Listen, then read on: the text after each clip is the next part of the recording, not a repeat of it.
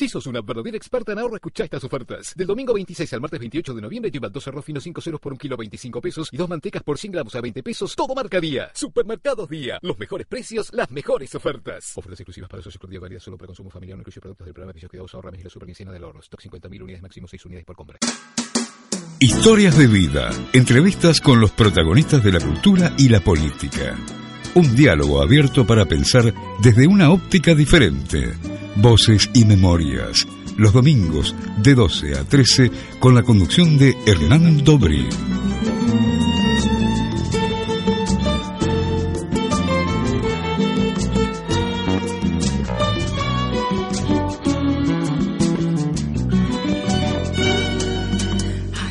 Muy buen mediodía de domingo, bienvenidos a una nueva emisión de Voces y Memorias. En esta oportunidad nos acompaña un personaje muy especial, es extenista, es comentarista de ESPN, brilló en la década del 80 cuando alcanzó el puesto número 4 del ranking mundial entre 1980 y 1983 Jugó la primera final de la Copa Davis de Argentina en 1981 junto a Guillermo Vilas, torneo en el que tiene 31 victorias en 55 encuentros, 20 de ellos en single. En 1980 conformó el equipo argentino que ganó el World Team Cup. Llegó dos veces a la semifinal de Roland Garros en el 81 y el 82. Participó de la Tennis Master Cup en cuatro oportunidades entre 1980 y 1983, alcanzando los cuartos de final en 1982. Ganó 25 títulos, entre ellos Florencia, Buenos Aires, Santiago, Johannesburgo, San José, South Orange, Indianápolis, Madrid, Quito, San Pablo, Guarujá, Boston, Washington, entre otros. Hoy nos acompaña en Voces y Memorias José Luis Batata Clark. ¿Qué haces, Hernán? ¿Cómo te va? Muchas gracias por acompañarnos. No, por favor, gracias por la invitación. ¿Cómo, durante todos estos años que pasaste como extenista, te dedicaste a dos sectores muy, muy específicos, la enseñanza y el, y el comentarista deportivo, como te escucharán muchos en las transmisiones de ESPN. ¿Cómo se compatibilizan esas dos nuevas versiones de Clark? Me acuerdo que cuando dejé de jugar al tenis y me decían, bueno, vas a ser entrenador, vas a tener algo, vas a enseñar, digo, ni loco, no quiero saber nada, estaba agotado. Y cuando me vine a vivir a Buenos Aires, ahí tomé la decisión de comprar mi club, ahí en la Orqueta, y, me encanta, me fascina la enseñanza. Me, me, gusta que la gente aprenda. Eh, yo tuve la suerte de comenzar con un profesor que se llamaba Morganti, en Deportes Racionales, donde era, mucha, era un, un, un maestro, un maestro de mucha técnica él me decía, mira vos, tengo 59, tenía 9 años y me estoy acordando de la primera clase que tomé con él en Deportes Racionales, donde me decía, mira, eh, tenés que hacer esto. Y después me decía, mírame. El tenis entra, no entra por los oídos, entra por, por la vista, en las repeticiones, en mi entrenador, que bueno, de toda la vida, después como profesional, Patricio Rodríguez, también un tipo de mucha técnica. Y gracias a eso cuando me, puse a enseñar, empecé con los chicos de competición.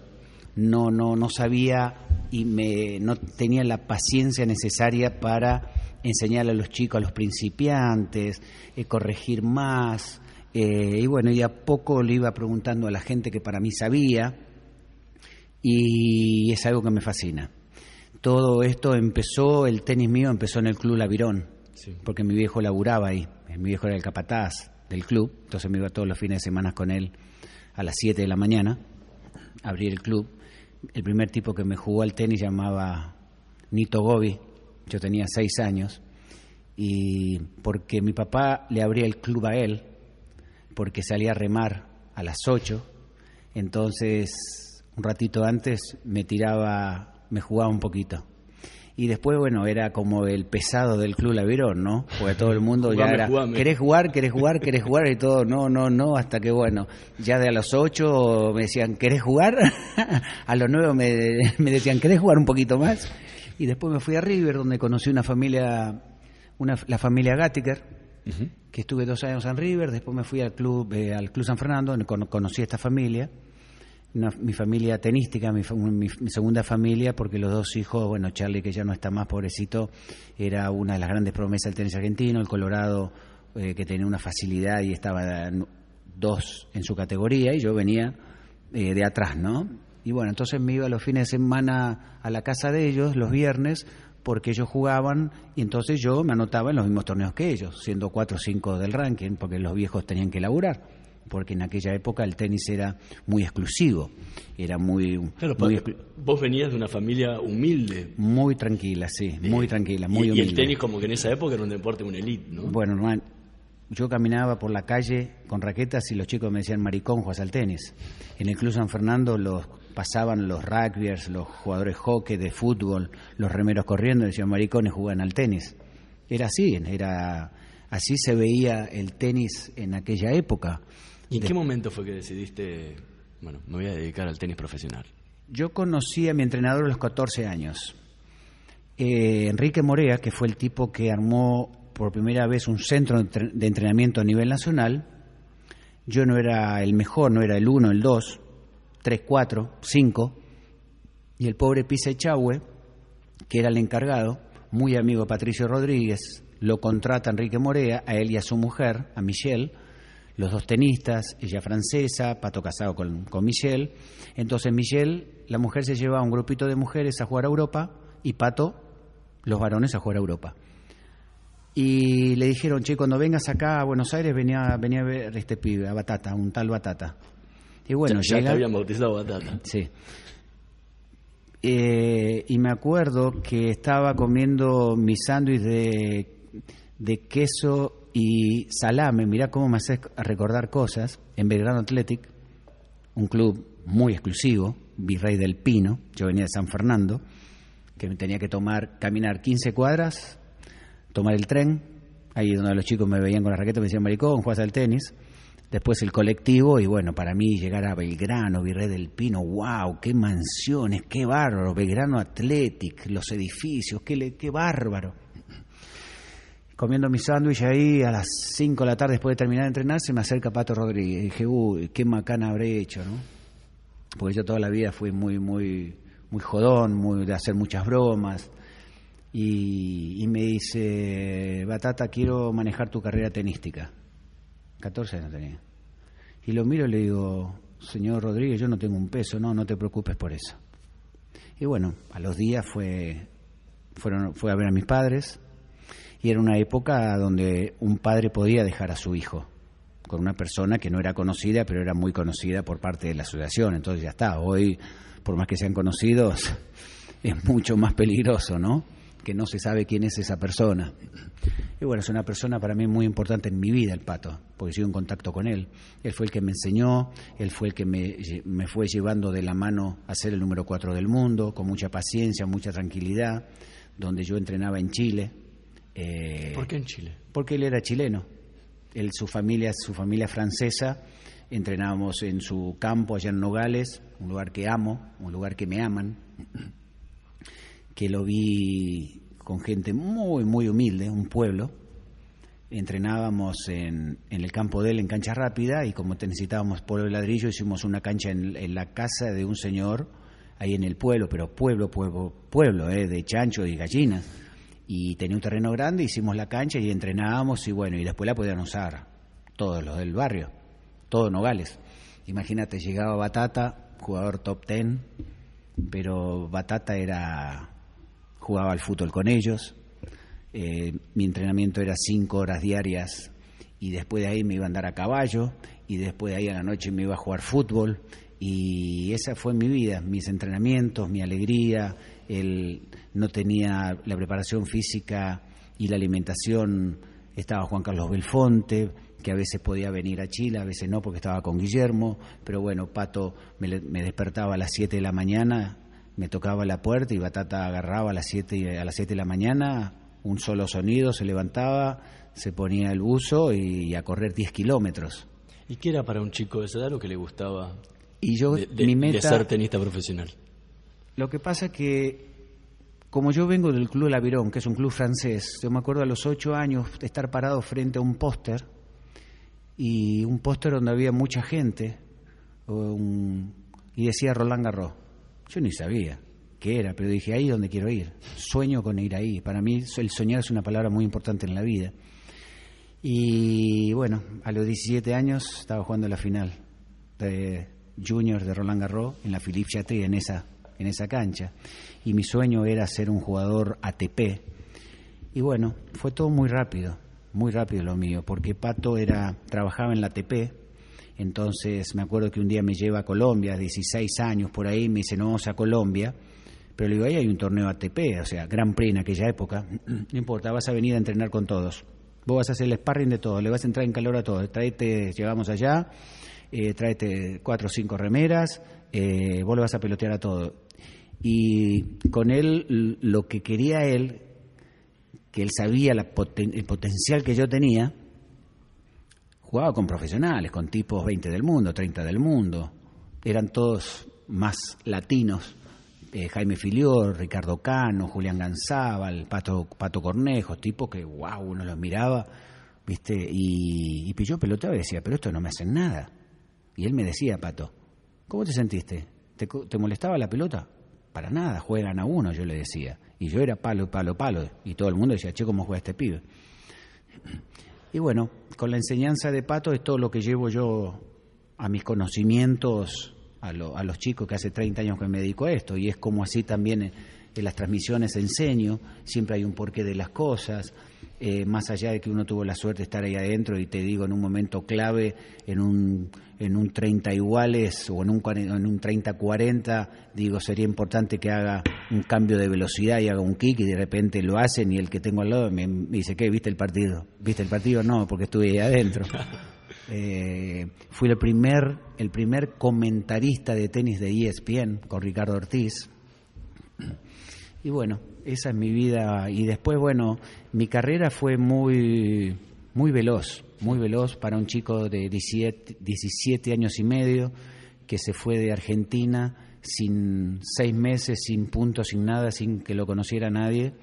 Y cuando llego a seis, me acuerdo que se abren las puertas lleno de periodistas. Y yo mirando para atrás a ver quién venía. Claro, ya estaba 12 del mundo. Ya había ganado Florencia.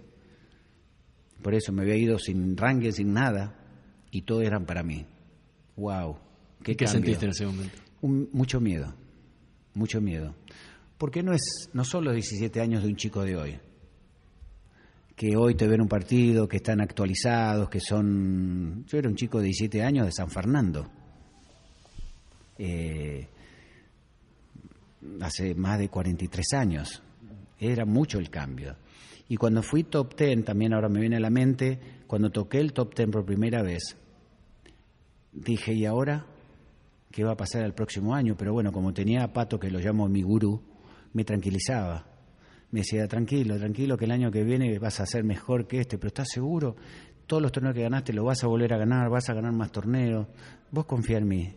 O sea, es muy importante tener a alguien que te dé esa confianza, porque a un cierto nivel llegar, uno puede llegar, el problema es mantenerse. Y el mantenerse es donde te tiemblan las piernas, porque decís, bueno, ¿y ahora qué? En nuestra época, todo cada vez que salíamos a la cancha, defendías tu ranking. Entonces gané este torneo y si pierdo la primera me voy para acá y después me voy para allá. Y Pato me enseñó que cuando llegábamos a los torneos no mirábamos los cuadros, íbamos partido por partido, soñaba, mi meta era llegar al día, al fin de semana, porque llegaba a las semifinales. Y cuando llegaba el sábado lo que quería era ganar el torneo. Si lo perdía era, no era una frustración, pero bueno, había salido segundo. Ahora, ahora vamos a seguir charlando de eso. Vamos a escuchar el primer tema que eligió Batata Claire para este programa. Rod Stewart, Do You Think I'm Sexy?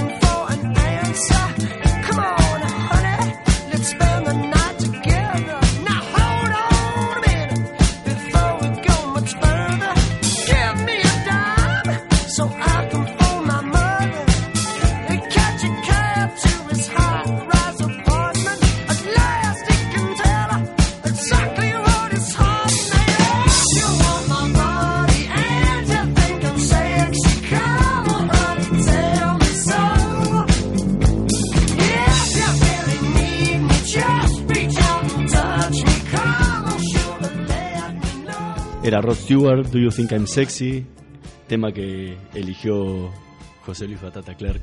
Pero Eh, ¿sabes por qué? ¿Por qué? Es lo que le enseño a los chicos. La motivación. Yo llegué a escuchar seis meses el mismo tema. ¿Cuál? No me acuerdo, eh, creo que, que no sé si era este Te Rod cansaste tanto Stewart, que ya se te borró sí, de la cabeza. Basta, basta, no sé si era Foreigner o era Rod Stewart, pero seis meses la misma canción que fue el año que yo ganaba todo. Que Lo que jugaba ganaba. Los cuatro torneos seguidos en Estados Unidos, gané Roma, así, pa, pa, pa, pa, pa. ¿Pero que fue? ¿Cábala? Y sí, y sí. Nos venían a buscar el auto del club y yo, permiso, pum, la ponía. Y Pato, cuando, cuando él veía que yo no escuchaba música, me decía, dale, pone algo, pone algo. Porque esas son las cosas que a mí, eso te motiva, una canción, un libro. eh, por ejemplo, esto, mira lo que me hiciste acordar. En mi academia en Estados Unidos lo comento a los chicos, la experiencia de uno, eh, y viene uno y me dice, ¿sabes lo que dijo Leighton Hewitt? Que vio como 11 veces la película Rocky y que eso lo, motiva, lo motivaba. Yo, por ejemplo, escuchaba la música hasta lo último, hasta entrar a la cancha y yo la tarareaba en el peloteo. Y entraba, yo era un tipo que era un tipo que en un entrenamiento perdía con cualquiera. Pero yo me acuerdo que yo, ya Pato me decía, bueno, dale, prepárate que ya entras, ni él se me acercaba. Era, yo me ponía, viste como los gladiadores que se ponían esa coraza y salían. Yo sentía eso. Después me di cuenta. Me bañaba, mi perfume vetiver no podía faltar, ¿sí? Hasta me cargaban todos, pues yo, ch, ch, ch, pero vas a jugar. Mis dos muñequeras argentinas no podían faltar. Eh, me las lavaba para que para el día siguiente. Jugué seis meses con una raqueta quebrada, quebrada literalmente con un clavo atrás, que se me cortaba en la mitad del partido. Pato salía corriendo y le decía a los encordadores, encordala. No, no, no se puede. Encordala y fueron mis mejores seis meses de mi vida, ganando todo. Eh, pero todo está en la cabeza, pero de- más allá de la cabeza, también eh, la gente, un entrenador, pato, eh, cosas que uno va escuchando, la ambición de uno, eh, creo que uno nace para, para, para desarrollar lo que uno quiere, el soñar, son varias cosas que hacen eh, que puedas lograr eh, tu sueño. ¿Y cuál era Soy tu ambición en ese momento? era, soy un tipo muy competitivo. Vos me decís, uy, pero qué bueno, llegaste a la final con Vila Copa Davis. Sí, perdimos. Sí, pero perdiste dos, eh, dos semifinales en París, muy bien, ¿eh? Sí, pero no llegué a la final, no la gané. Eh, y todo así. Eh, uno debe decir del otro lado, pero piba, vos no te, no te conformás con nada. Y no, porque nací para competir, para ganar. Yo me acuerdo que una vez, y lo digo bastante en las charlas que doy, que una vez estaba con Guillermo eh, entrenando para, para Australia, fecha horrible, nuestro calendario era muy malo porque era Navidad, Año Nuevo, Sí, sí, era el último torneo. eh, y siempre me quedaba a mí ese torneo para poder jugar el máster, si no, no entraba en el máster, porque uno firmaba por 12 torneos, bueno, todo bueno. Y, un día le digo, Guillermo, ¿qué se siente ganar un Grand Slam? Y me dice, nada.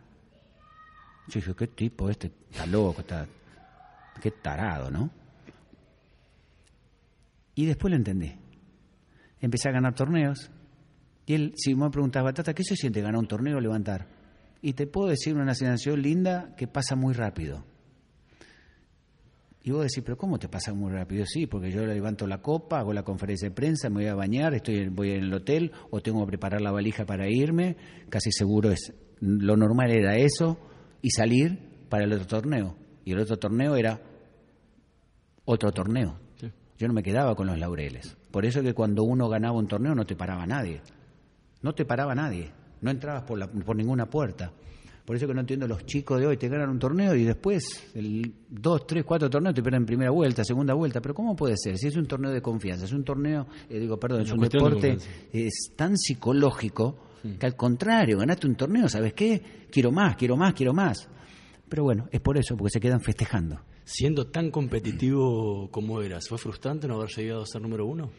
No, no, no porque yo sé el trabajo que hice. A mí se me criticó mucho. Vila entrena siete horas y vos no entrenás. Pero si yo entrenaba en Chile, en el campo, entre medio de la gallina, que no, me, no, había nadie. Y al contrario, Pato, él sabía, que mis entrenamientos eran cinco horas. Cinco horas y cinco yo ya explotaba. Y los fines de semana que terminaba el sábado a la mañana, yo agarraba, en aquella época, mirá lo viejo que soy, el grabador, me ponía ahí CDC, Grundig enorme era, era un, uno de él, ¿no? Que tenía en el campo. Y en la cancha que tenía en la casa, me ponía ahí sí decía sacar y me decía, no, no, pará, pará, estudia descanso. Pero yo sé lo que he trabajado. Y aparte arriba, Borg, Connors, McEnroe, Guillermo, Noah, Lendl, Gerulaitis, Panata, Rosco Tanner, Vos imaginate que yo estaba cinco del mundo, gané los cuatro torneos más importantes en Estados Unidos y pasé de cinco al cuatro. Ganate cuatro torneos más mil hoy. Y hiciste pum. De 100 pasás a 20. O sea, estábamos todos ahí, todos ahí. Recién hablabas de, de, la cabeza cuando, cuando uno gana. ¿Cómo haces para no nublarte cuando estás ahí arriba? Porque la educación de chico, mis padres siempre me dijeron, siempre los pies sobre la tierra, siempre sé vos. Y el que conoce a Batata desde chiquito hasta hoy, Batata no ha cambiado. Yo he comido con Carolina de Mónaco, he comido con gente muy importante en el mundo, he jugado al tenis tres veces en la casa de Donald Trump en Mar-a-Lago y como un asado con los cancheros. ¿Y? No, no, no, no. Para mí el ser humano es ser humano. Yo no voy por lo que tenés. Lo que pasa es que, por supuesto, al, tener la suerte uno de llegar, empiezas a conocer gente que en tu vida te podías haber imaginado. Vos me estás haciendo una nota porque soy batata. Si yo no hubiese ganado ningún torneo y no hubiese jugado al tenis, eh, lamentablemente es así la vida. Pero conocí gente muy importante en el mundo y presidentes de países, este, pero a mí no cambió nada. Ahora yo tengo que rendirle cuenta a mi hija, a mi mujer, cuando voy a casa, tengo a fin de mes me llegan las cuentas. Ahí es donde tengo que rendir las, las cuentas yo. Ahí está la verdad de la vida. Mucha, buena parte de tu carrera la hiciste fuera del país. ¿Qué, qué enseñanzas te dejaron tus padres? A ver, no tuve demasiadas charlas con mi viejo, porque lo mío fue tan rápido. Yo a 17 años, mi sueño que era comprarle la casa a mi vieja pobre vieja me decía, eh, cuando vos ganes plata, eh, me vas a comprar el chalet, el chalet, pobrecita, una gran madre. Y, todavía no tenía mucha plata. Y sin embargo venimos acá, no sé si era Copa Davis o un torneo de la República, y Pato sabía lo importante que era para mí comprar la casa a mis viejos. Y llegamos acá y me dice al día siguiente, vamos a buscar la casa para tu viejo. No, pero Pato, no sé, olvídate que la plata ya viene. Y bueno, puso una inmobiliaria, se puso en inmobiliaria, buscan la casa, dónde quieren vivir, encontramos la casa, listo. Le compré la casa a los viejos. Eso fue lo primero que hice con la plata que gané. ¿Y de las enseñanzas que te dejaron ellos de chico? Porque vos recién decías de cómo que eras que el no nublarte también tiene que ver con ese aprendizaje de cómo te criaste quería ser diferente a donde, donde yo estaba. A mí me daba como mucha timidez traer a mis amigos de una clase social muy alta a mi casa donde vivíamos con mi hermano, mis padres en la misma habitación. A mí me daba cosa, porque había elegido un deporte de, de mucha elite, de mucha, de mucha, más que elite, una clase social muy, muy alta. La clase social alta de Argentina jugaba al tenis gracias a Dios, después con, con Vilas y acompañando Clerk, este, se hizo más popular. Hoy es más fácil. Y ya no te miran, ahí jugas al tenis. Eh, y a mí me costaba, yo no llevaba, el único que lo llevaba era el Colorado Gattiker, que yo iba a la casa de él. Eh, yo no iba de vacaciones, pues mis hijos no podían. Mi primer novia me llevó y me iba a Necochea con la familia Gattiker. Si no, los viejos no podían. Mi vieja cosía, mi viejo trabajaba en el club, se tuvo que comprar una máquina a encordar, entonces todos los socios le daban porque sabían que yo jugaba al tenis, que tenía futuro. Los misma gente del club, del Lavirón, le dijeron, che, Batata juega bien, lo tenés que sacar, acá, acá no hay nivel para él. Por eso que soy un agradecido de la vida de ese club, es un club que amo, es parte de mi vida, lo he nombrado cuando, cuando no era nadie y cuando era patata en el mundo, en mis entrevistas, el mundo del tenis sabe dónde vengo. Y algo curioso que todos los que llegamos pasamos por lo mismo en el sentido que todos jugábamos al tenis en la casa. Uno en el garage, porque tenía más plata, si no, encontrábamos una pareja y le dábamos. Yo me acuerdo que teníamos una entrada ahí en, en Libertador 583 que tenías que subir una escalera, después un pasillito que tendría metro, metro, metro y medio, con una pared en el fondo, y ahí estaba, taca, taca, taca, taca, taca, taca. Estaba pintada medio amarillito y eran puros pelotazos y cada dos por tres le pegaba mal, tocaba el timbre a la señora, a la dueña de la casa, señora grande. Eh, pero lindo, una época diferente, una época donde uno jugaba realmente al tenis, hacías el deporte tenis. Después eh, lo conocí al pato, nos llevó a Europa. Eh, linda, linda. La carrera mía, la verdad, que fue rápida, pero los mejores recuerdos es, que tengo es no en la alta competencia, no en el circuito ATP, sino más en los circuitos, por ejemplo, los Petit Tournois en Francia. Me acuerdo, yo tuve un accidente muy grande en mi primer viaje. Sí, de eso te iba, de eso te iba a hablar en un, en un rato. eh, no, quería, quería sí, querés contarlo ahora, no, hay problema, pero... Ok, me adelanté. No, no, que, fue un accidente complejo, tuviste casi un año sin poder jugar, un mes internado en Francia solo. solo porque estaba todo el equipo ahí, y yo me accidenté, me corté una claraboya, eh, no sabía si podía volver a jugar o no, eh, fue muy grave todo y bueno, el equipo se tenía que ir, me quedé solo. ¿En, ese momento pensaste en que no ibas a volver a jugar al tenis? No, ¿qué voy a pensar? Ni sabía si no tenía ni fuerza ni para nada. No, digo, no en el momento que te caíste, no, no, tuviste un año parado. No sabía nada. ¿Pensaste en dejar el tenis? no, no, nunca se me pasó. Yo cuando llegué acá, que mi brazo izquierdo era mi pierna izquierda. Este, cuando llegó el Cruz San Fernando yo corría con las muletas, eh, las cosas de chicos que uno hacía. De ahí, este... Mm, Pasaron cosas familiares, feas, perdí a mi hermano al poquito tiempo, al mes. Eh, cosas duras, difíciles. Eh, pero bueno, aquí estoy. Vamos a hacer una pequeña pausa. En unos minutos volvemos y seguimos conversando con José Luis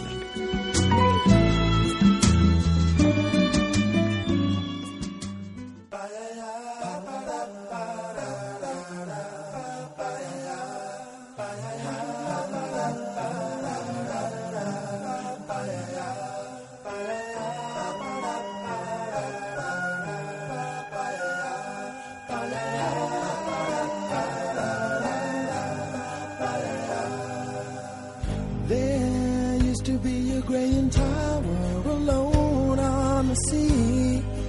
You became the light on the dark side of me. Love remains a drug that's the high enough not the pill. But did you know that when it snows, my eyes become a and the light that you shine can't be seen?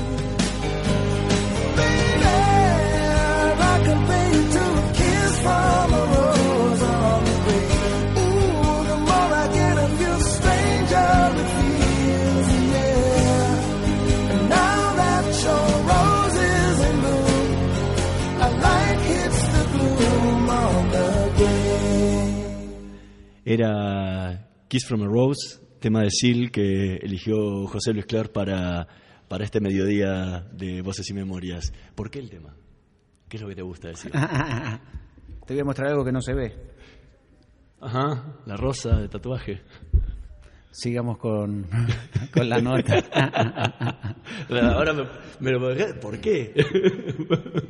No comments. Sí, bueno, pero vos sabés que ese accidente. Antes hablábamos sí, del accidente que tuviste. Viste cómo te cambié, ¿no? Sí. Te, dice Saki Re, no lo esperabas.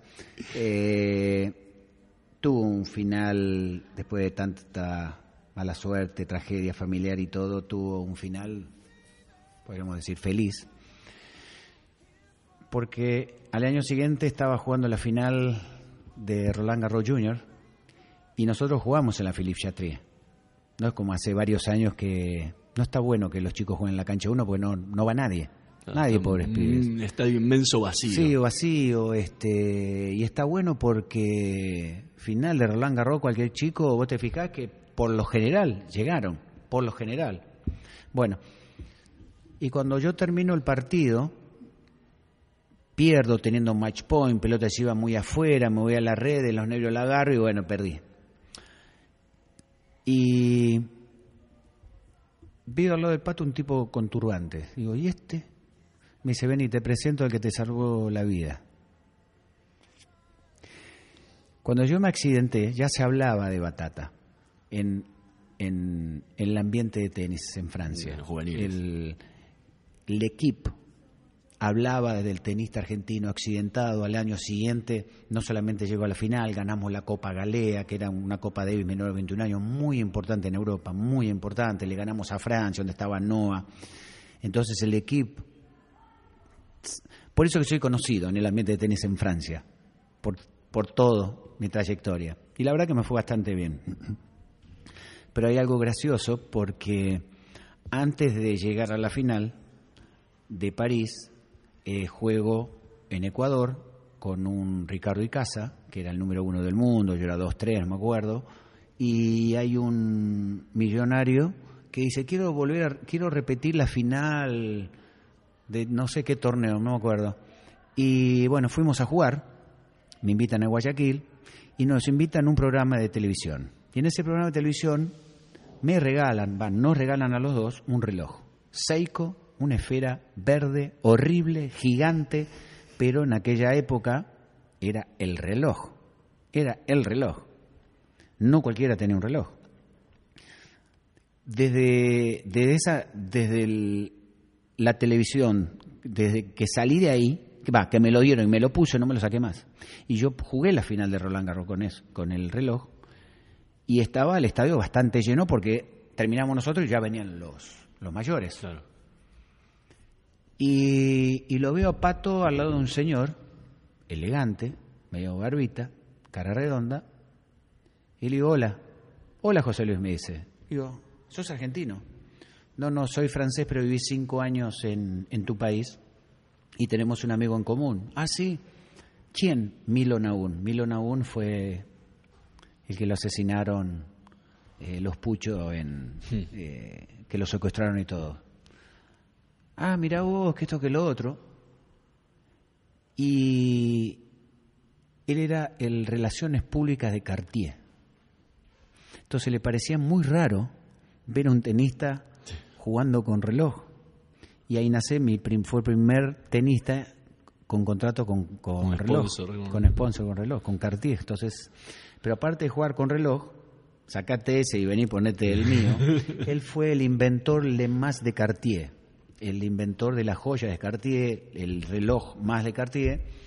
Y él era re- relaciones públicas, se muere Cartier, la hija le dice, Alain, Alain Perrin, vení, te quedas como presidente. Y nos hicimos muy amigos.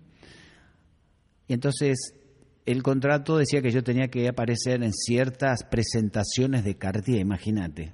17 años de San Fernando, no, no hablaba inglés, francés, apenas español y quichua y chao. Eh, cenas elegantes. Y me acuerdo, lo cuento porque es muy gracioso. Me siento al lado de la mujer. Pero me acuerdo que en el primer viaje, 16 años, cuando nos lleva Pato, a- que caímos en París, dice acá hay dos cosas importantes en Francia para decir. Así que es, eh, s'il vous plaît y merci beaucoup. Listo. S'il vous plaît, merci beaucoup. Por favor y muchas gracias. Dale, vamos, vamos con eso, que vamos bien. Bueno, y me acuerdo que era una cena de gala total. Yo saco corbata, me sentía que estaba enyesado. Y. No sé, una mesa larga, elegante, no sé, yo veía cualquier cantidad de vasos, cualquier cantidad de tenedores para un lado, cualquier cantidad de, cuchillos para el otro, por dónde miércoles empiezo, qué hago, listo. ¿Qué le digo a la mujer? Si buple, como diciendo, por favor, empiece usted. Y entonces ahí ojeé por dónde se empezaba a agarrar los cubiertos, porque para mí habían, eh, había, un perdón, cuchillo tenedor. había, sí, un cuchillo tenedor y punto. Ah, no, acá habían como cinco tenedores, pero para mí veían 500 por todos lados, tanto vaso. Y digo, ¿para qué tanto si es un vaso? Y bueno, el de ese buple que voy, ojeo, digo, listo, de adentro, de, de afuera para adentro, listo. Y siempre son cosas lindas, porque ¿quién, quién se iba a manejar, quién, quién iba a pensar esto, no? como también conocí a Carolina de Mónaco, todo su ambiente, porque fui el primer tipo que jugó con, la, con el encordado Technifiber y dos amigos, y uno de esos amigos, eh, estos dos amigos, y uno de ellos, la mujer íntima amiga de Carolina de Mónaco. Entonces un día me llama Pato, pierdo la semifinal con Guillermo, aparte se sabía todo lo que pasaba con Vila Ciclera a través de toda esta gente, y me dice, Pato, tenemos que ir a comer, che, nos invitaron a comer con Carolina Mónaco. Déjame joder, ¿qué Carolina Mónaco? Vamos a comer pancho acá a la vuelta. y bueno, gracias al tenis conoces a todo este ambiente, ¿no? Que vos decís, mirá vos, mirá vos las cosas, lo que tiene el tenis. Cuando vivía en Estados Unidos, Donald Trump me llama en tres oportunidades para ir a jugar a Mar al Lago porque en su fundación eh, lo llamaba Connors, a Chris Evert, con los viejos millonarios para su fundación. Eh, me acuerdo que ahí un día estábamos en, en Estados en Miami, en mejor dicho, en, en- en- en Aventura. Lo llamo, me hizo acordar hace poquito Roberto Saldívar, el oftalmólogo. Me dice, ¿te acordás, Batata, cuando estuvimos en la casa de Donald Trump? Cierto, me mandó la foto de él sacándose. Y, y bueno, cosas lindas, cosas en, lindas. En, una, en varias entrevistas contás la anécdota de cuando tenías 12 años y perdiste la final contra el que era el Ah, número uno sí, de ese la- momento y fuiste a, a tu entrenador y te preguntó cómo saliste y se perdí 7-5 en el último Sí, es verdad. y te dijo, pero perdiste. Y que eso te quedó marcado eh, para siempre. Y que vos cuando enseñás hoy en día, decís que lo importante es enseñarle a perder en el tenis. Sí, ¿Por qué? sí. Porque el, el perder te, el perder te enseña, el ganar no te enseña. Y cuando sos chico tenés que saber perder. Yo veo chicos que recién empiezan a competir que salen llorando. Le digo, no, no, no, vení, vení. No, no, no es así. Vos tenés que jugar con alegría. Hasta los 14 años te tenés que divertir. Hasta los 14 años uno va aprendiendo. Después, si bueno, si hay, si hay pasta, lo hablamos, vemos. El, pero eso a mí me marcó mucho en la vida. Mucho porque de ahí viene también lo que te conté de Vilas, que yo, listo, eh, me metí a mi meta de llegar, a la semi- eh, llegar al fin de semana y después quiero ganar, no, no es que quiero perder, y por algo me tocó en el camino. Pero Me- ¿cómo te, cómo, cómo te preparás para? ¿Cómo te preparás la No, no cabeza sé, para decir no sé. perdí y a la semana siguiente tengo que arrancar de vuelta un Y torneo? bueno, es entrenar más, entrenar más, este, escuchar más música, prepararse, porque todo está en la mente, todo está en la mente. Y yo cuando salía a la cancha salía a ganar. Yo no, no competía con Vilas, con Connors, con no, no, ¿quién es el uno? ¿Quién es el dos? ¿Quién es el tres? Yo te quiero ganar. Y si te puedo pisar, te voy a pisar, en el buen sentido, ¿no? Entonces, eh, en, la historia, en el historial de Batata uno puede ver que le ha ganado a muchos número uno del mundo, al 2, al 3, al 4, al 50, al 100, al 1000. Mi meta era, te tengo enfrente, te tengo que ganar. Y tengo que ganar este torneo. ¿Alguna pero- vez dijiste que para vos el tenis es un tra- eh, fue- era un trabajo? Y para mí, sí, porque lo Suena, suena muy a la definición de Batistuta también, que él decía que él no le gustaba el fútbol, que para él el fútbol era un trabajo. No, a mí me gustaba. No, a mí me gustaba, me sigue gustando, pero a los 16 años cuando tomé la decisión, eh, esto es mi trabajo, esto es mi futuro, y es lo que yo le enseño a los chicos ya grandes. Hoy, por ejemplo, lo tengo a Sebastián Báez, que es un chiquito de 16 años, que hace muy poco se lo dije. Lo tengo de los 10 años, él fue el uno siempre del país, hoy está entre los mejores 10 del mundo en 18, teniendo 16, es jugador más joven, tiene 6 puntos ATP, este, con una con un futuro tremendo, es la figura del tenis argentino. Eh, la asociación, gracias a Dios, me lo tiene así porque tampoco tenemos recursos, eh, pero ganado todo por él. Y hace muy poquito le dieron un Walcan en un torneo acá en, en el abierto, donde vas vos, eh, en un Challenger, y le dije un par de días antes, ¿qué es para vos el tenis? Mi vida. No, A partir de hoy, el tenis es un trabajo para vos. Como tu papá va a trabajar, como yo vengo a trabajar acá, a partir de hoy empieza a ser un trabajo, porque de acá, de esto vas a vivir. Una cosa que te guste, que es tu vida, y otra cosa es decir, esto es mi trabajo. Y me ha dado mucho resultado en varios chicos grandes que le hizo clic en la cabeza. Porque unos, a ver, cuando vos tomas la decisión, listo, me voy a dedicar a esto, es un trabajo. ¿A quién le gusta levantarse que te duele el cuerpo? Y vas a decir, no, me quedo. También conozco casos de jugadores espectaculares que no llegaron a nada porque pensaron que un día se levantaban y iban a ser top ten. Nadie llegó a ser cuatro del mundo porque, ah, bueno, se lo regalaron. No, porque hubo trabajo, hubo dedicación, eh, hubo lágrimas, hubo tristeza con lágrimas, hubo alegría. Pasás por todas esas cosas. Yo, mis 16 años que fui por primera vez a Europa, me fui seis meses. Y no íbamos a hoteles de cinco estrellas. Y no había las comunicaciones de comunicarse con la familia ni nada como ahora. ¿no? Hacer llamadas desde París eran los cinco francos que yo no tenía plata. Entonces no tenías comunicación con nadie. Era muy difícil antes. La convivencia, no había convivencia, un, un deporte muy solitario. Hoy viajas, no viajas solo, viajas solo, pero estás comunicado con el mundo. Agarras el celular, ves un partido de tenis, uno de fútbol, te comunicas en cualquier parte del mundo enseguida con alguien. No, no estás solo. En aquella época estabas solo. ¿Y cómo, Se, ¿Y cómo se afrontaba esa soledad? Con lágrimas. Con lágrimas. Y sobre todo con un tipo que no la soledad no le gusta, que le cuesta, que duele. Pero mi meta, mi sueño era, yo quiero ser jugador de tenis y quiero ser bueno. Quiero ser bueno. Quiero ser bueno. Vamos a escuchar el, último tema que eligió José Luis Clerc, justamente recordando esos años de entrenamiento cuando escuchaba ACDC. Vamos a escuchar Back in Black.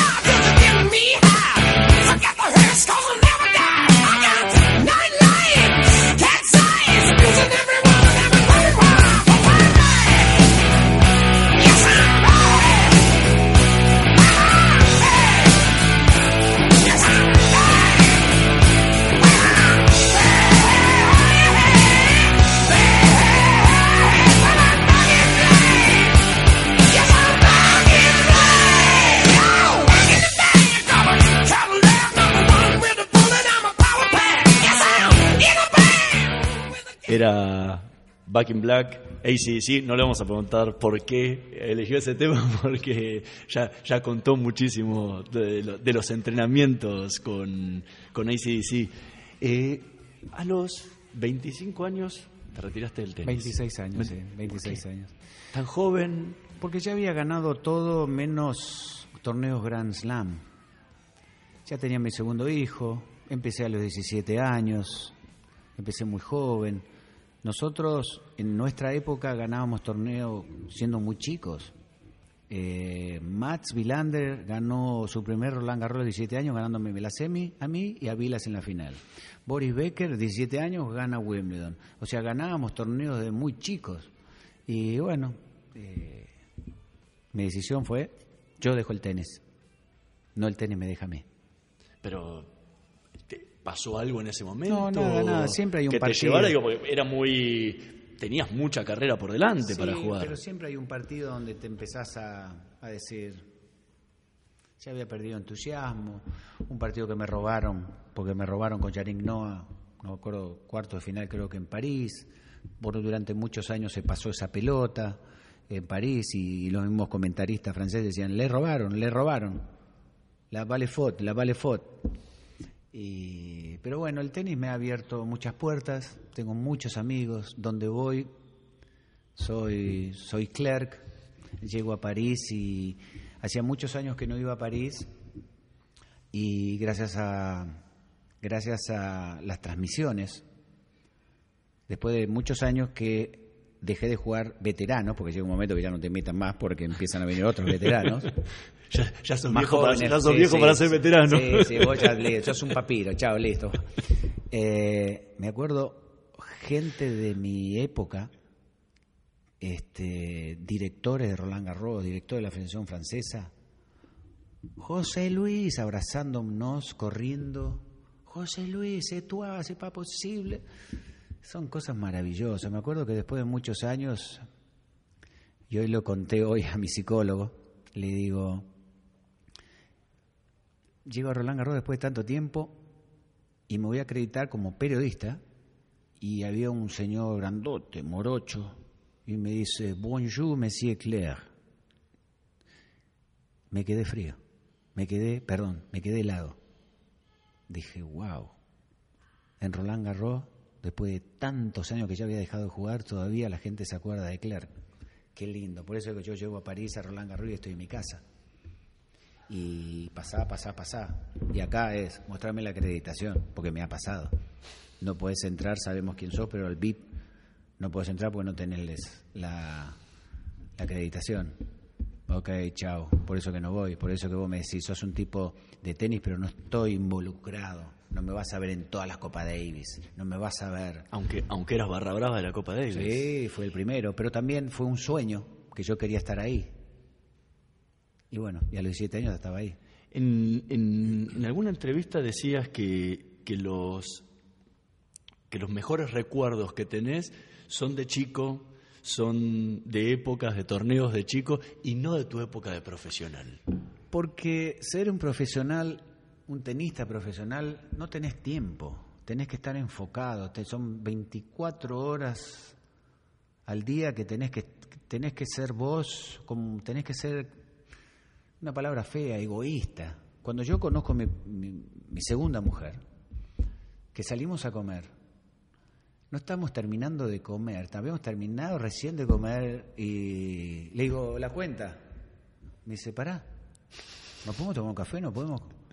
Y salíamos y la cuenta, pará, pero ya dejaste de jugar. Entonces le comenté qué pasaba, que terminé, estábamos yo estaba jugando un torneo, íbamos a comer, Batata tiene hambre, hay que ir a comer. Batata después de cenar tiene que ir a dormir. Y bueno, esto es... Entonces, el núcleo chiquito que yo tenía, listo, vamos, Batata va para allá, vamos para allá, vamos para acá, vamos para acá, tiene que comer, tiene que comer. Eh, bueno, era así. No sabíamos nada, mi mujer es este, médica especialista en nutrición, me dice, ¿y qué comían? ¿Qué comías vos? Carne. ¿Cómo carne? Y sí, sí, no se sabía nada. ¿Y qué tomabas en la cancha? Y tomaba coca con agua mezclada y comía chocolate para tener un poco de energía. Así no se sabía nada. No había nada, nada. Nosotros jugábamos con la cabeza y con el corazón. Así se jugaba el tenis. ¿Y hoy con qué se juega? Hoy se juega con raquetas grandes y por mucha plata. Por eso que los buenos juegan por la gloria, no juegan por la plata. Y muchos jugadores juegan por la plata. Muchos, muchos. Es tremendo lo que ganan los tenistas. Sí, sí, ho- hoy en día en el deporte ni se, ni se compara con la época de de ustedes. Yo me acuerdo que en la primera vuelta de un de un este eh, US Open eran, creo que eran, no sé si 750 dólares o 1.500 dólares. Hoy son 50 mil dólares.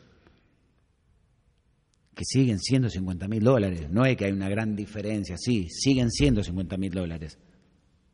Acá en China, en Estados Unidos, siguen siendo los 50 mil dólares.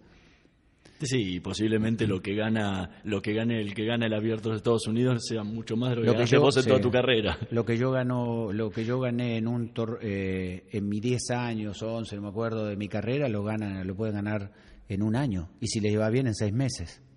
Hay un despropósito tremendo, tremendo. Por eso que yo estoy feliz de haber estado en una época de oro, donde la gente, la gente se acuerda quién es Connors, quién es Vilas y todo, y, yo, y la gente se acuerda, pensá que jugaste con esos y tenés muchos triunfos, más que, que ellos hacia vos. Este, porque era, jugábamos al tenis, no jugábamos por plata, jugábamos por gloria, ganarle al uno, al dos, al tres. Eh, y cuando todos nosotros íbamos a un país, uno lo palpaba, uno lo olía en el ambiente. Llegó Borg, Argentina, llegó y viene este y viene el otro. Batata clasificado uno en Aix-en-Provence, llegó Clerc y lo vivías, porque también vivíamos, jugábamos con el público. Connors que apretaba los puños y miraba a la gente. Las, los partidos intensos de Vilas y, Borg, eh, el Vita Gerulaitis que era el playboy y era efectivamente el Playboy porque era, venía Stevie Nicks, venía Carolina Mónaco, venía esta, venía la otra, Nastasia y él que iban todas las noches en cualquier parte del mundo al boliche que era exclusivamente para los tenistas, porque existía eso, y era un círculo muy cerrado. Eh, Adriano Panata, hablar de Adriano Panata era el Brad Pitt jugando al tenis, ganando Roland Garros y Roma. Imagínate lo que era para los tanos. Entonces, y vos estabas enfrentándole a él en el foro itálico.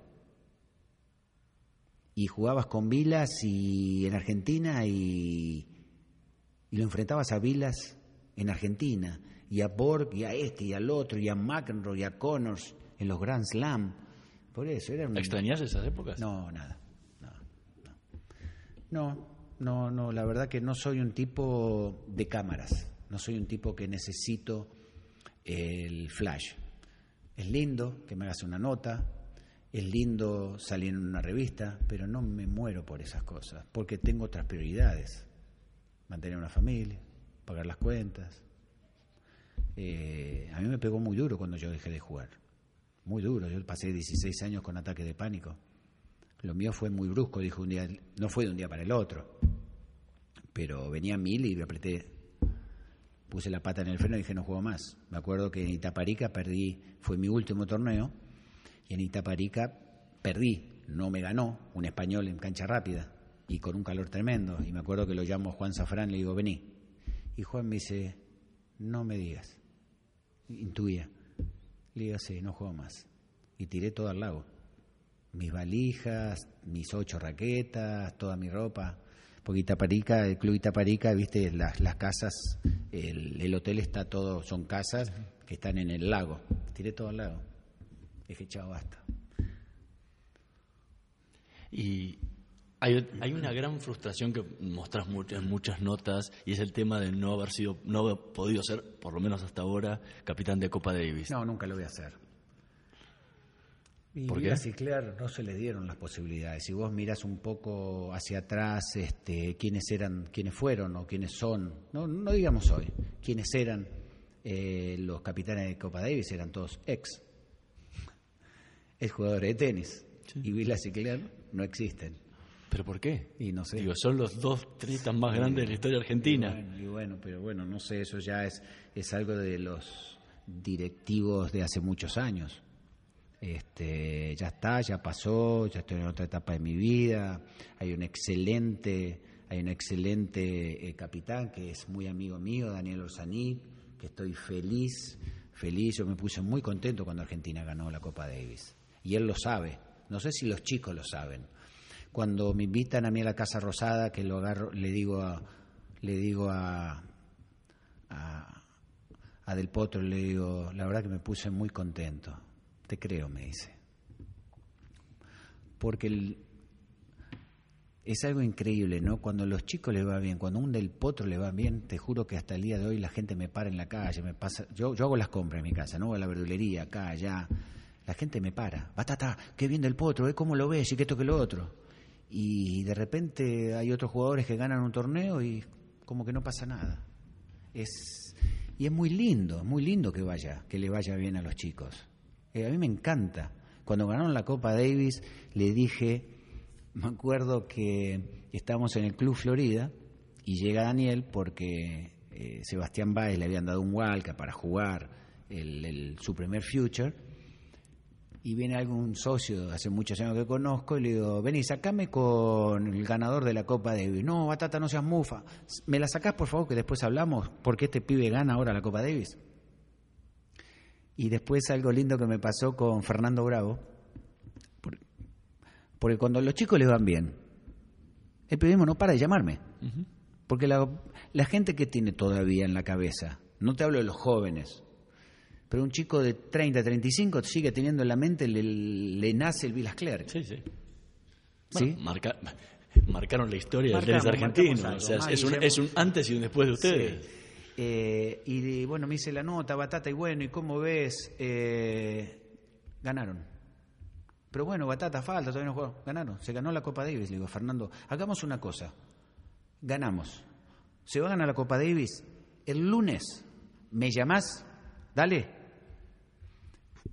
Se gana la Copa Davis. No, no sabe lo que fue, lo que era mi teléfono. No, no, no, no, no, no. Y mi mujer me decía, no, basta, vas a apagarlo. Pero me dice, a ver, siempre decís que bueno atender, sí, sí, pero no, bueno. Me insistió ella, prende el celular, tenés que hablar con la prensa. Prendo el celular, primer llamado, Fernando Bravo. Fernando Bravo. Y me dice, Batata, ¿qué número le juego? Porque uno veía, veía, este, de tantos años, ojo, si jugaban acá, no sé. Porque era mucha, era mucha la presión que iba a tener Juan Martín. Y Juan Martín es un tipo que se presiona de más porque tiene un potencial tenístico. Se diera cuenta quién es, eh, lo, que, lo que es él, diría, no lo pararía nadie. No lo pararía nadie. Te lo dice Federer, te lo dice Nadal, te lo dicen todos. No quieren tenerlo enfrente a Del Potro cuando estaba mil. No, no, no. Fue cuando Marat Safir estaba 80 que todo el mundo cruzaba los dedos para decir que no me toque, que no me toque. Porque son tipos que están ahí. José Luis, muchísimas gracias por habernos acompañado en este mediodía de Voces y Memorias. ¿Ya está? ¿Ya pasó la nota? Ya entero. ¿Tanto? Se nos pasó una hora entera. ¿En serio? Terrible. Hernán, me encantó, gracias, me hiciste recordar muchas cosas que, que uno, a ver, no tengo presente, no sé quién soy, pero estas cosas que no lo hago muy a menudo, digo, wow, tanto hice. Gracias. Muchísimas gracias a vos por habernos acompañado. Nosotros nos encontramos la semana que viene en la operación técnica Jonathan Sindel, en la producción Francisco Crespo. Nos vemos el próximo domingo. Chao.